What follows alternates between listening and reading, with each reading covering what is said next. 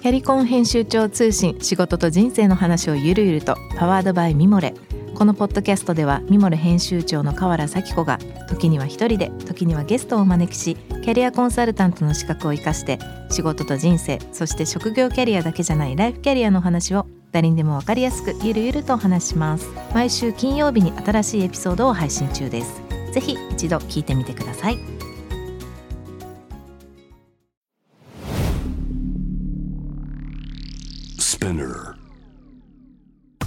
ナビゲーター中道大輔です。Vision to the Future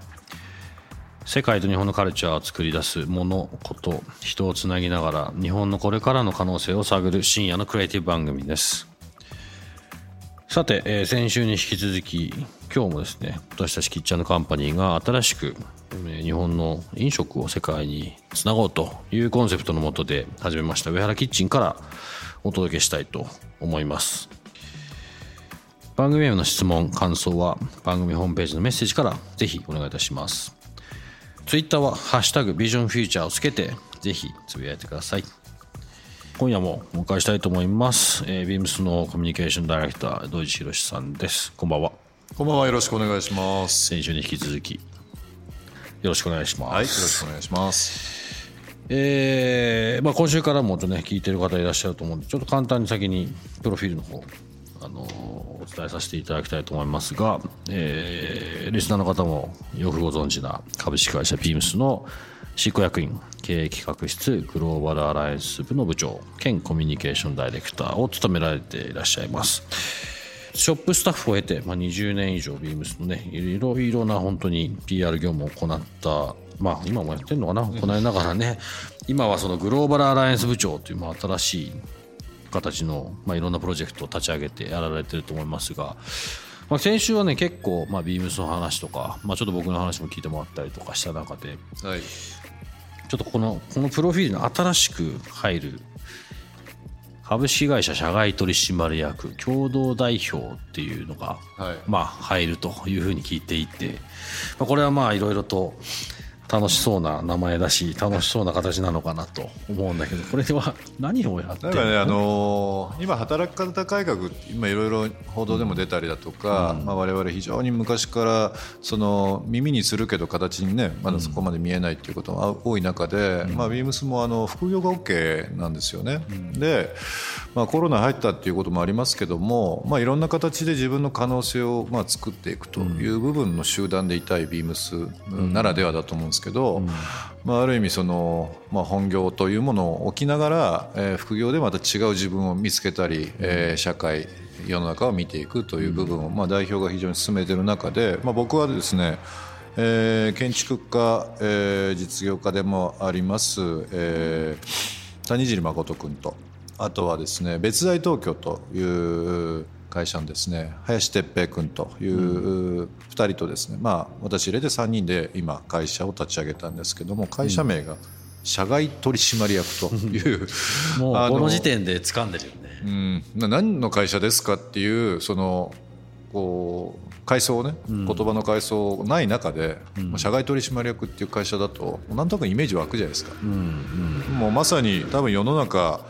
こう今まで思いもしなかったような視点とか、うん、えー、同じものもちょっと違う角度で、えー、見ることが求められている中で、うん、まあ、そういった活動をねちょっと楽しくやっていこうかなというのでこういう会社名、あとはまあプロジェクトを、まあ、会社を立ち上げたという流れになりますね。ビームスのそのまあご多忙に漏れずというか働き方改革が、はい。まあ、真っ最中なのかもしれないけど、うん。うん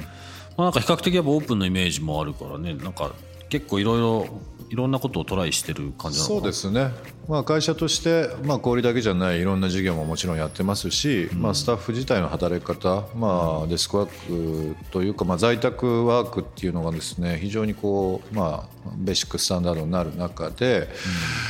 まあ、オフィスで何かやる以外のところ、まあ、他で活動するというのも、まあ、一つの組織としては、まあ、トライしてみたいことでもあるので、まあ、非常に社内でもいわゆる副業と言われているものっていうのは非常に活性化してますね。ね。結構もう昔から？こういうことはやってたいやもうねコロナ前ぐらいからはそういう話はあったんですけど、まあ本当にこのコロナというのがより加速させた。あとは同時にこの社会の捉え方っていうのが変わってきたっていうのもあるので、まあそこが一気に加速した理由でもあるのかなとは思いますけどね。そういう意味で先陣を切ってはいやってるような、5月の頭に会社設立なんですよ。だからまあいわゆるまあ今もいろいろ大変ではありますけどまあ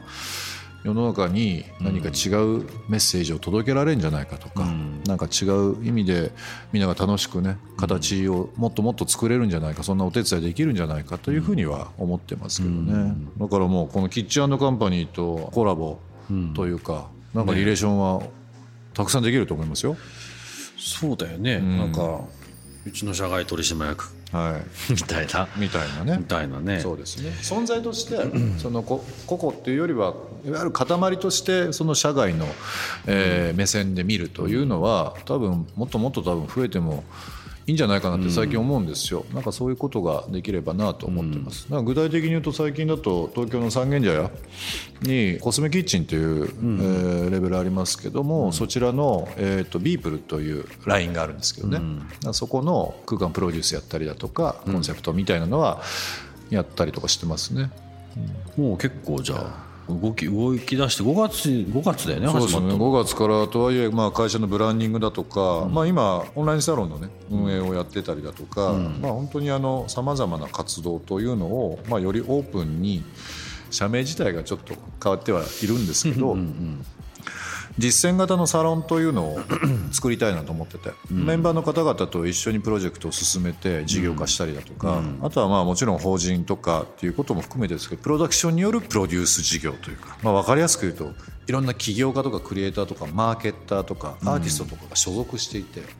でそこで生まれる一個のなんか事業とかプロジェクトみたいなものを、まあ、我々の方でいろんな角度、まあ、さっきも言いましたけど、今まで思いもしなかったような目線で世にメッセージを送るようなことをやろうかな。いやじゃあそれは社外取締役、まあ、株式会社社外取締役にいろいろなそういった人たちが所属してるっていうような状況がもうでできてる。あの多少いますけどこれからもっともっと増やしていこうかなというふうには思いますね。まあなんかそうじゃあマネジメントみたいなこともかかってくるの？うん、今後は多分増えてくると思いますね、今本当にあの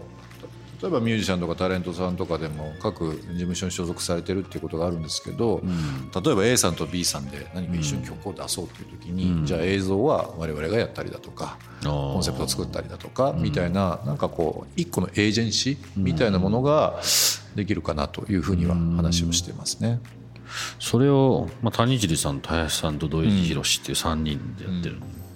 みんな本業がありながら違うところを見るっていうのが面白いかなと。うん。うん。アイディア、いつもは3人でもね話すんですけどあのアイディアには価値がないと思ってて、でそのアイディアを角度を変えて形にすることでやっと価値が生まれるのかなっていうふうなことを思ってるので、まあ三者三様3人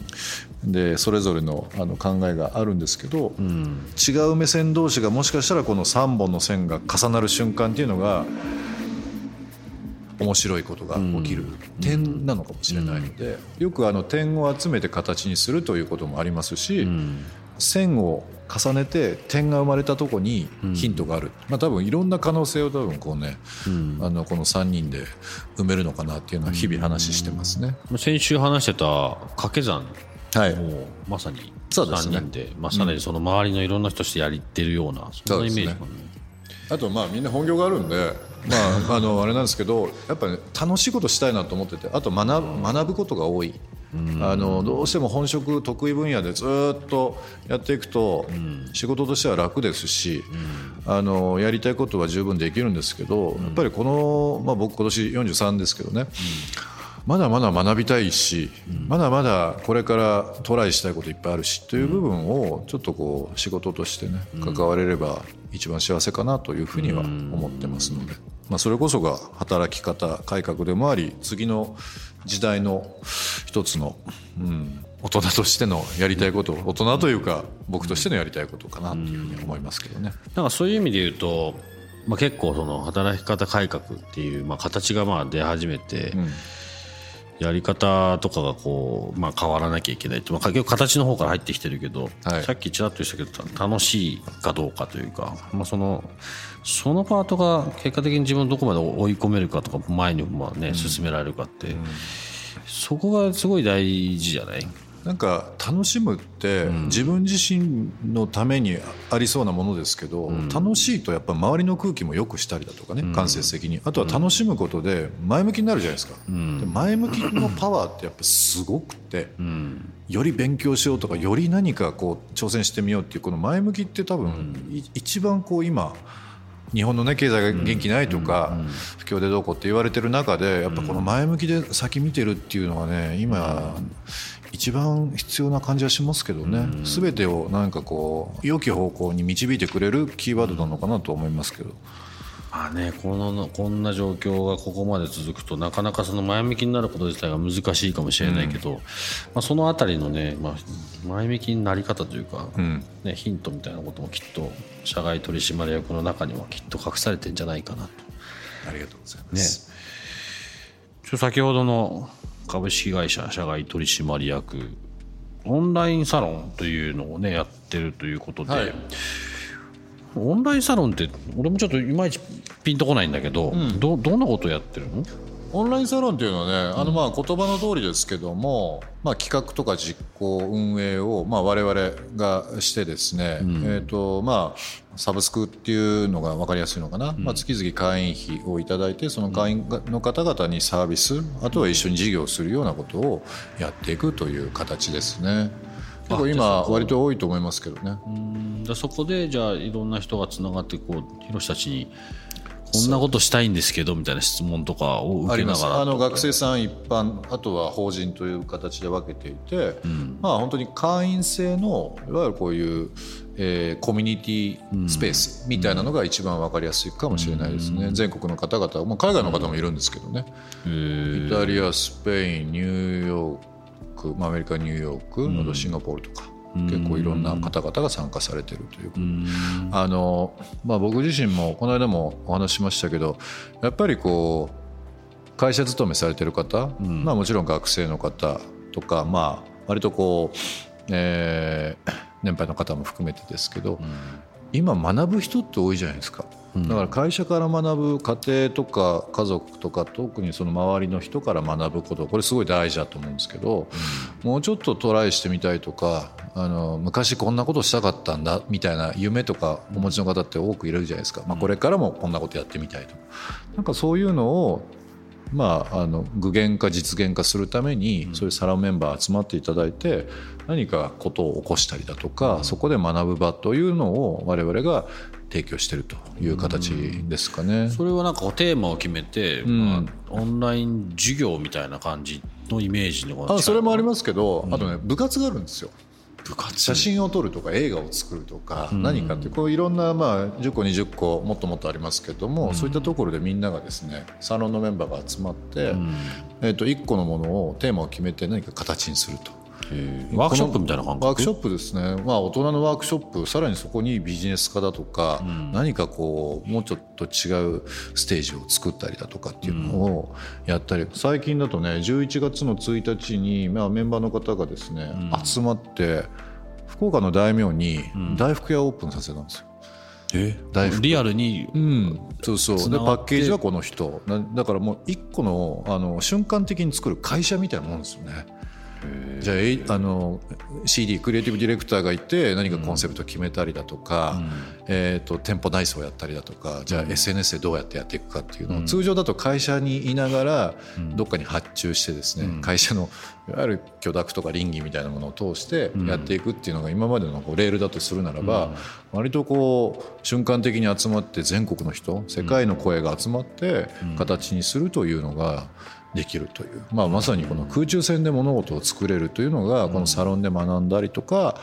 体験できたりちゃんと実現化につながるというようなことをやってたりしますね。我々はじゃあそれの運営のサポートとかあと例えばゲストスピーカー呼んで、この間もねあのピースの又吉君とかね、タレントの女優のめぐみちゃん来てくれたりだとか、結構いろんなそういう場を提供したりとかもしてます。まあ、モデレーションしたりとかつないであげたり、なんかこそう投げかけたりとか、うーん。今どのぐメンバーだけでねラジオ作ったりもしてますよ。え そうなんだ。そうです。はい。すごい面白い活動が日々ありますね。どのぐらいの人が今参加してえるーっと今2期の、えーメンバーがあ揃ってですね。今もう32030ぐらいですかね。230名ぐらいですかね今は。そんなにいるんだ。今はそれぐらいの方に参加していただいてますね。あの本当にあのちょっとこう枠を設けていて、えーっと多くの方にとは思っているんですけどやっぱりこうなかなか回していくというか、コミュニケーションを取っていくのは限界があるので今は法人、えー学生一般法人というようなジャンルで、え2期メンバーまでで約300 3 4 0人ぐらいですかね。まあ、2期ってことはもう1期があってこうなある程度3か月とか。はい、そうですね。はい。すごいね。そこからこう生まれて、まあ、それこそラジオ番組作ってさっきのリアルのお店を作っちゃったとか、なんか今までのね本当にあのルール例えば学校出て学んで何かこう資格を取って社会に出てというようなもんっていろんなジャンルであるじゃないですか。多分ね今って本当にあの未知あれ知ってる？あの直接ねオンラインサロンの話ではないんだけど、例えばね秋田のシルバー哲也さんっていう85歳のインスタグラマーがいるんですよ。知らない。教えて。ね、例えばなんだけど85歳のおじいちゃんで、えー、ともうずっとこういわゆる僕らがイメージするおじいちゃんでこう普段こうテレビ見たりお散歩したりだとか、なんかこうまあ老後を楽しまれてたんだけどお孫さんが、おじいちゃん元気づけたいしもっともっとね長生きしてほしいからっていうことでスタイリングしてあげて洋服着せて、いろんなもうドリスドリスファン乗ってんとかベトモンとかもういろんな洋服をコーディネートしてですね、写真を撮ってそれをインスタにどんどんどんどん上げてたんですよ。おじいちゃんのそうしたらですねもうおじいちゃんがもう一気に元気になってさらに。でもっともっと社会を楽しんでということでこの間もね個展があったりとかしましたけどこういう例えばお孫さんとおじいちゃんのストーリーっていうものを SNS を使ったり何かこういう、まあこうやってラジオでお話しさせてもらってますけど、いろんなことがもうね東京からだけじゃなくて世界的に発信できることっていうのは世の中もっともっとあると思うんですよ。まあ、今例えばとで言いましたけどなんかこういう本当にあの発想と起点とそのものの角度とか逆にそこになんかこうなんだろうな知恵とかいろんな言葉が集まるとですね一気にみんながポジティブになったりだとか話題を生んだりこういったことができたりっていうのがね可能性あるなと思ってはいます。なのでまあサロンはもちろんそうですし会社としてえーもういろんなねあの事例を見ながらですけど、世の中をちょっと楽しんだりとか、まあ、我々も関わってる人と楽しいことをちょっとしたいなっていう思いで日々やってますね。なんかそれ聞いてるともう本当に今までやってきてることの延長線上にすごいそれこそさっきの話じゃないけど楽しいことがあって、でそれを一個まあビームスとは別の形で、まあ、それこそいろんな人と楽しみながらやってるっていうのをスポンとはまってる感じだね。そうですね、まあでもそうね。いろんないろんな人がいる中でそのさっきの秋田のおじいちゃんもそうだけど世界中がもう基本的にはつながってるっていう状態だもんね。でもね本当にこの今日上原の上原キッチンでお話しさせていただいて、さっき中道君に「コネクト」って言っていただきましたけど本当にこれからはそのコネクト？ものすごい角度でものすごい速度で世界がつながっていくんだなっていうふうにはね、やっぱ改めてこの場で思いましたね。なんかさっきちらっとその海外からもつながってる人がいるはいそういう人たちあの日本で日本人の海外に住んでる人みたいなそうですね。一期の方にシンガポールとかニューヨークとか、まあ、ミラノ在住の方とか結構いらっしゃっていて、まあ噂を聞いてっていうのはあるのでもうまさにねそういうのってコネクトですよね。うん。多少時差があるとはいえ、まあ、ネットコミュニケーションの素晴らしいところってやっぱそういったところだなとは思いますね。なんかそういうところでねなんか例えばそれこそロンドンに住んでるイギリス人とかアメリカに住んでるイタリア人かもしれないけどなんかそういう人たちがそういうところにまた入ってきたりとかそうするとまた日本だけじゃなくてね日本人だけじゃなくてその人の友人知人とか何か知ってる人とかみたいなところがさらにつながってくると、無限に広がりますね。やれることとかね。なせることが。それはでもいろんなスピードが早まるしそれこそある種ビジョン・トゥ・ザ・フューチャーの一個の答えのなるかもしれないね、さてさてこのまあまあニューノーマルも始まってるんだけど、はい。まあ、ちょっとすごいタイムリーな話で、まあ、僕実はちょっとこのオンエアのタイミングとは違うけど明日からイギリスに行くんだけどなんかこの時期に海外に行くんだって聞くと二度聞きしちゃうよね。えええってね。海外行くの？みたいな、行けるの？みたいなの。そう。行けるありますよねのってまず聞かれるよね。うん。まあ、なんとかね行けるんだけど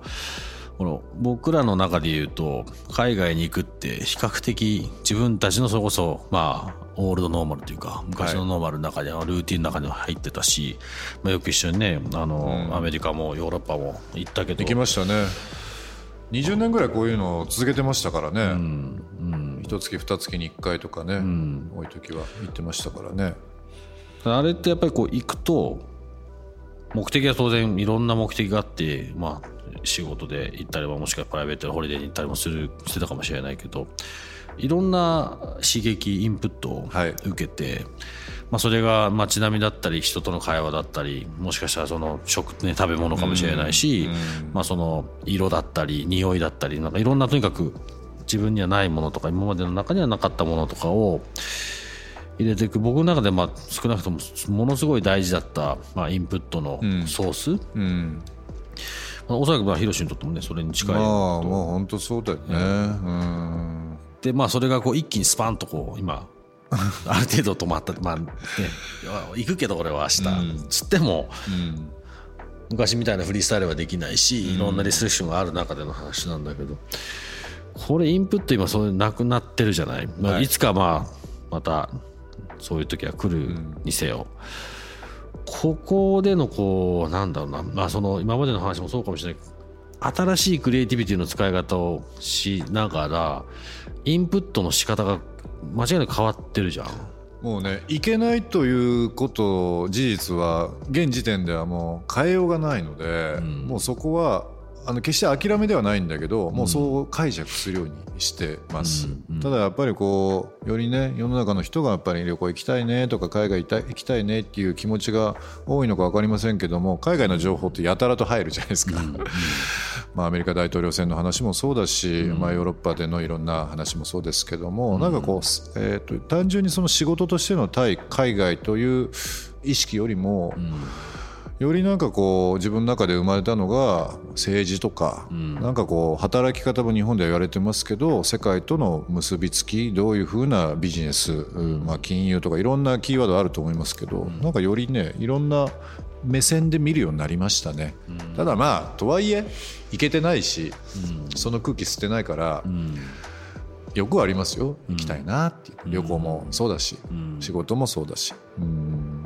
ちょっと羨ましいですもんやっぱ。大変な時にい行ってるとは思いますけど、あの道がねやっぱりリスナーの人たちもねまあそんなにそもそも今おそらく日本が出れない状況だと思うんで、ちなみに今イギリスはまああの少しまた増えてはきているものの空港に入ってから、まあ、そんなに特別なチェックなしでで行くの。でちょっと前7月のどっかまでは向こう入ったらまあ2週間自主隔離を、まあ、日本よりも結構厳しい形で自主隔離をしないとあの外出れないまあ、いろんなことができなかったんだけど、今はねまだただ本当ここ最近また増えてきてあのきっとヨーロッパの人たち夏のホリデーでだいぶ遊んだ結果なんだろうけどかなり増えてきてるのでちょっとねまた聞きますもんね、今大変だっていうのはね、なのでどうなるかね。また心配なんだけど。またそれで今度帰ってくる時はねこの羽田で唾液でチェックをはいするんですよ。でね普通今僕のあの ANA をよく使わせてもらって、ロンドンから帰ってくると大体あの羽田の国際線の税関の一番近いところにこう止まって、出たらすぐもう外っていうそういう感じなんだけど、この前はね一番端っこのもうもう何番だか分かんないけど、に止めるなんだろうと思ったらねちゃんとこうフローになっててもうそこそこに一番端もう全体のターミナルの一番端っこのとこそのチェックのフローがでまきてて、ずチェックがあって。そうどうもう今どっから帰ってきてとかっていうのもありながら、もうそこでじゃあ唾液を取ってください。そこからもうここで検査してっていうのも全部があってでもそういったのもね2時間ちょっとあで結果が出るんつあそんなんで出るんそう。だへえで「あもうあなた陰性です」って言って、ただそこからあの公共の電車とか交通機関は使えないっていう前提で、まあ、そこあともうどうぞ帰ってくださいって感じなんだけど、まあ、でも2時間でね出るんだよね。なんか不思議なのが、えーとまあ、この10月にもそうだし、7月にも行ってたわけでしょ、うん。ちょっと経験できないから聞いてみたいんだけど、ロンドンから旅立つ時は、日本に帰って美味しいもの食べたいとかっていう、まあ、今までそういう発想があったじゃない、ヒースロー旅立つ時はどういう気持ちなの？またここに早く帰ってきたいなっていうふうにあ思うのまあロンドンとかイギリスに関して言うと、まあ、僕の場合は13年ぐらい僕ね、住んでたから実家帰ってきてるような感覚はやっぱ変わらないというかだから、まあ、またいつ帰ってこようかなみたいなことだったりとか、まあそれでもね行った時とかの行って空港着いた時の、まあ、つ空港着いて出た時の匂いとかね、それはその感覚にすごい近いかなと思うけど今回は、まあ、その7月のタイミングはななんか、まあ、子供がね実際向こうに行ってるっていうのが、今回連れてったっていうのもあるんで9月かだから、ま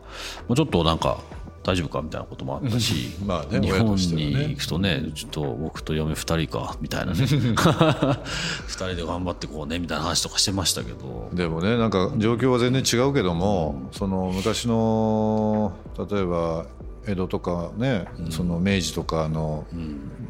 時間とね、一緒なのが例えばごくごく限られた人が海外に行ってたという時間帯が多分あったと思うんですよ。だから、まあ、今もなかなかねこういうインフラの状況とか、まあ、もちろんそのコロナ全体の状況もあって、まあ、国の規制もありますからなかなか行けない状況ですけどやっぱり海外行った人に対していろいろ聞きたいですもんね帰ってきたら。あえー。どうどんな状況とかね。どうだったとか。何食べたのとかみたいななんかもう百数十年前も同じような現象でもう限られた人がね、なんか行って帰ってきてというのには興味持ったりとかするのかなっていうふうにこの間も思いました。し今話を伺っても思いましたけどね。そうだね。9月の時は本当にね結構あんまりあんまそんなに変わらないなみんなマスクしてたんで、うん。ああイギリス人マスクやっとするようになったんだっていう感覚だったけど、まあそれは今回はちょっと違うだろうなと思うと、まあ、そう一個思ったのがね、あのーまあ、日本に帰ってきて2週間、まあ、ある程度自主隔離をしなきゃいけないっていう中でその自主隔離の考え方みたいなのはちょっとどうなんだろうなって個人的にはちょっと疑問があって、まあ日本ってこう少し鎖国の要素がまあ強いというかあの島国だし、こうまあ、自分たちを守らなきゃいけないっていうそれはもう120%理解した上でなんかねもうちょっとなんか理にかなった形で例えば海外の人を受け入れるというか、まあ、僕も受け入れてもらってロンドンとかイギリスに入ってることもあるし、まあ、そこにちゃんとこうクライテリアがきちんとされててもう少し広げていく必要が個人的にはあるんじゃないかなと。それがまあ新しいニューノーマルに対しての日本としてのまあやり方、じゃないかなっていうのはね今のこの前の経験をしているとすごく思うね。であのその人がじゃあもう例えば僕が陽性だろうと陰性だと関係なしに、例えば日本に帰ってくると過去2週間に海外渡航者と接触したことありますかっていう、まあ、アンケートみたいのが、まあ、いろんなところで配られる中でチェックしできるかどうか。なんで海外を一括りにこうまあどちらかというとダメな方っていうね、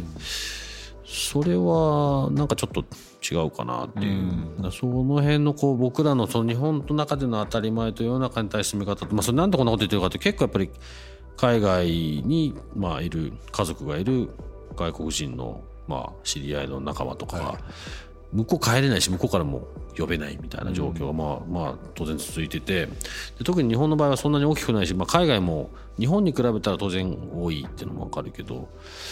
それいつまでも続けていけないから、何かしらのねやり方っていうのはないかなっていうのは。この間もあの南米ペルーのマチュピチュに法人が約200日ぐらいですか、あのまあ、帰国できないということで、唯一の観光客ということで、ペルー政府が認めて 一人の日本人が、あのマチュピチュ独り占めにしてたとみたいなニュースも出てましたけども、やっぱりね今中光君言ってくれたように、まあ、なかなかこう行けないというのも同時に帰れないという人もいたりだとか、それはもう国籍関係なくで、いろんな関わり、まあ、日本というのを題材にすればやっぱりいらっしゃると思うので、まあ、何かしら政府もそういったことも含めてですけど、ちょっと次のステップっていうのはやっぱ考えてもらいたい。と思うと同時に、まだまだこの2波3波みたいなことも含めて不安要素が多いので難しいですね、なかなか一つの答えっていうのはない中でのみんなの議論になるかもしれませんけど。まあなんかそのねさっきもちょっと政治の話が出てたけどあのまあそういう意味で言うと日本ってもうちょっとなんか日本の政治というか日本人の特質みたいなとこ多分全部つながってるなと思うんだけど、やっぱ海外見てると日本人のそういう、まあ、数が少ない。もしくは単純にテストが少ない。テストの数が少ないだけかもしれないけど、やっぱすごく統制が取れてるなとは思うね,、うん。その外から見ると、国内ではまあいろいろ、まあ、賛否いろいろ当然あるしいろいろあるけど、まあ、特にねアメリカなんか見てるとまあ ひどいことになってるし。まあ、大統領もマスクもなかなかしてくれないしねみたいなこともあったりとかですけどね。ありえないなと個人的には思うけど、だそういうなんか日本人の勤勉さの部分もあるだろうしそのあたりが今は結構見直されるようになるんじゃないかなと思う反面世界に対してのこうもう少し広げなきゃいけないとこの両方がねね。結構見えてるなっていうだから気がする先人からの教育とか、ね、各親御さんからの教え、まあ家族からの教えっていうのがやっぱりあの馴染んでるし根付いてるじゃないですか、手洗いうがいはもちろんそうだし、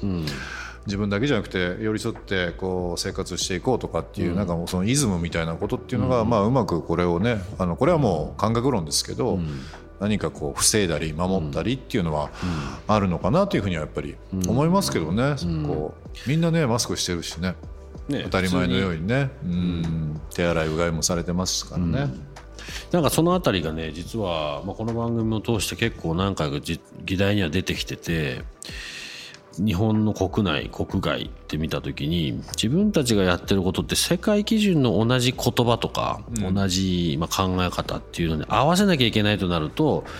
なんかそこにこう優越があったり自分たちが少しちょっと一歩せ、ね、なんか下がんなきゃいけないような。なんとなく考え方と感じ方あるけど実は言葉が違うけどやってることはもっと全然長いことやってたり、それこそ今言ったイズムみたいなものは自分たちの文化の中にあったりとかっていう気づきが、もしその気づきがあったら日本は結構いろんなことをやってんだよねっていうのがよく出てきててそうですね。サステナブルって話もそうだし、まあ、今回みたいなこういう時の自分たちの中の統制みたいなこともなんかそういうのに近いかなと思うんだよね。確かにね、うん。なんかそれがこう日本の中での日本人としてのやり方とそれをどう世界とつなぐかみたいなことが、まあ、さっきのあのオンラインサロンとか、ね、やってることとかもはい。そうだし、ビームスでもうずっと昔からやってることとかも結局その僕らの視点の作り方うん。あとはつなげ方とかその大切にする人との関係性だったりとか。かそういうのが結局なんか全部こうつながってるなっていうのは先週今週なんか聞いててすごい思いましたね。結局あの一人では全然ね何もしえないことっていうのはやっぱりこう個が集まり束になりストーリーができてそれがもっともっと可視化されるというような社会であるならば、本当に特にこのコロナっていうみんなに同じお題を与えられた状況で、それぞれが今までの経験とか考えでどうこなしていくとかどう捉えていくっていうなんかこう良き機会だと思うんですよね。なんで、まあ、この冒頭にもお話ししましたけどもやっぱりいろんな状況大変ですけど、まあ、とはいえ前向きにかつやっぱり楽しんでというようなことはですね、まあ会社としてというのもあれなんですけど個人としてもやっぱり強く思うし、なんか本当に中道君があの何回も言ってくれてる「ビジョン・トゥ・ザ・フューチャー」もそうだしコネクトみたいなものっていうのがもうまさに今の世の中で大切もあるし引き継がれていくものなのかなというふうにはね、うん、お話伺ってというかこうやってキャッチボールさせてもらって僕すごい思いましたよ。うん、うん、まあねその引き続きそのコネクトをしながらねまた楽しいこと一緒にできたらいいなと思うんで。はいということで、今回はビームスのコミュニケーションダイレクターの土井博さんに、もう2週にわたってお話を聞いてまいりました。なかなかいい時間、どうもありがとうございました。こちらこそありがとうございました。またよろしくお願いします。はい、J-Wave Vision to the Future Vision to the Future 中道大輔がお送りしています今日はビームソードジ君来てもらいましたけど。まあ先週かなあの話した話したけどまああの随分出会ってから時間が経ってる中でお互いにいろいろ成長してるなっていうのは、まあ、久しぶりにこうちゃんと話すとね実感したしまあ刺激になりますね。あの特に彼のやってる、まあ、ビームスとしてのこともそうだし新しい社外取締役というまあ会社としてね株式会社外取締役としてやってるっていう部分まあその中でいろんな、まあ、2期目で300何人の人たちがコネクトして世界中の人がまた新しいことをそこから始めてまたさらにこれでただでさえ広い広しのこうねコネクションがまた広がるんだなっていうなかなかさすがだなと思いました。まあ、彼からまた新しく学びましたんで、何か次につなげればいいかなと。まあね、途中出ましたけど、また僕らもその違うコネクトが僕らともしながらね、次に続けられたらいいなと思います。来週はデンマーク生まれの兄弟によるデザインスタジオ、えー、ザ・井上ブラザーズの井上悟さんをお迎えしていろいろとお話を聞きたいと思います。次回はね、あのー、これデンマークからリモートで入ってもらうと思いますので、まあ、なかなか、あのー、彼自身の面白い話が引き出せるといいなと思ってます。番組への感想、質問は番組のホームページのメッセージからぜひよろしくお願いします。Twitter はハッシュタグ VisionFuture をつけてつぶやいてください。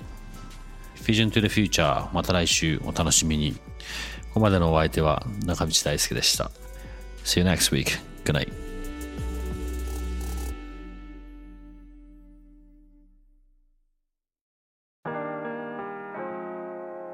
美容家の神崎めぐみと編集者の大森洋子でお届けする雑談ポッドキャスト「ウォンと私のお名前なんての?」ふと私って誰なんだ？と自分がぐらついてしまうそんなあなたと毎日を楽しくするサバイバル術を一緒に考えていきます。ボントは毎週水曜日朝5時に配信。ぜひお聞きのプラットフォームでフォローしてください。